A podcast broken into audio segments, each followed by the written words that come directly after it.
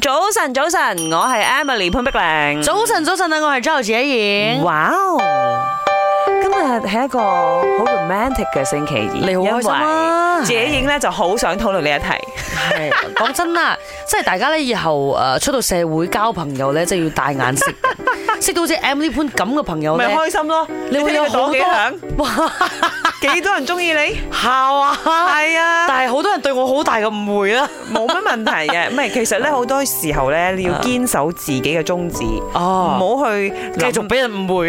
人哋點樣諗你。最重要係你要知自己點樣諗自己。 但係我我冇咁樣諗自己 喎，係你講嘅喎。 O K O K，定 啲嚟先。我哋今日呢題呢，我哋係討論你喜歡比你年長或 者年輕嘅對象。啊，OK 啦，呢個我型嘅嚇，咁我不嬲咧，真係會睇誒年紀大過我嘅嗰啲人多啲嘅，你比較中意係啦，哥哥姐姐都好生真係理年齡啊比較大嘅。係我我細個嘅時候啦，就已經睇阿鞏俐演戲啦，劉青雲演戲 啦，你同呢個 Mac 唔係因為一 樣，都中意共呢。因為佢哋嘅佢哋嗰啲演技啊，係嗰啲情緒係好唔知澎湃點講啊，係啊，嗰個層次係你嗰你嗰 個呢啲叫 level 韻咯味，，因為佢哋有 Yeah 人生歷練，係啦係啦係係啦啦，即係啦係年輕一代啦，就可能做唔到嗰種微著。所以 you 喺 know 擇偶條件方面，你係比較傾向生理年紀比你大嘅。我頭先講緊嗰個 category 又未必去到擇偶嘅。哦，OK OK，係啦我擇偶嘅時候，你係我可係能我大少少少少，唔好對佢太多。啊，或者我即係咁樣，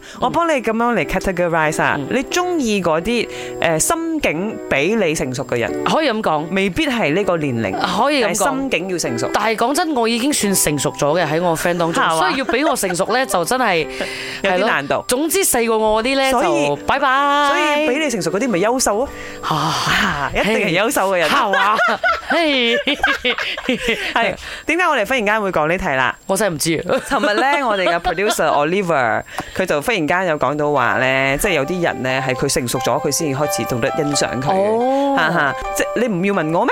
啊啊係喎，你你咧你咧，我啊，你中意弟弟噶嘛？明咩？ 喂，I mean 你睇嗰啲偶像啊，全部都係誒呀 Big Bang 啊，Big Bang 咪弟弟咩？唔係啊，係啊，Big Bang 同我哋差唔多年紀噶。係啊。你睇我幾唔 friend 大 K-pop 過啊？我噶。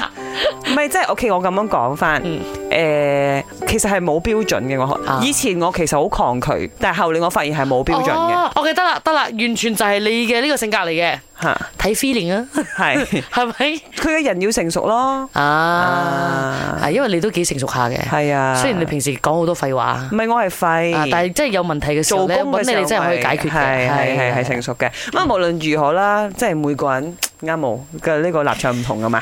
你擇偶嘅時候，你中啊意俾你年哦長或者年輕嘅對象咧，梗係後生嘅好啦， 比較身體力健啊，同埋誒比較活潑啲啦，同埋都會帶到自己都年輕啲噶嘛，係咪？我 prefer 係大過我嘅咯，最好係大十歲咁樣係最好嘅啦。我哋女人係咪係好容易老噶？所以到你四五十歲嗰陣時，你會睇到比實質嘅年齡仲老。如果 compare 到你嘅另外一半嘅話，所以如果佢越大過你嘅話，所以到四五十歲都同你差唔多咯。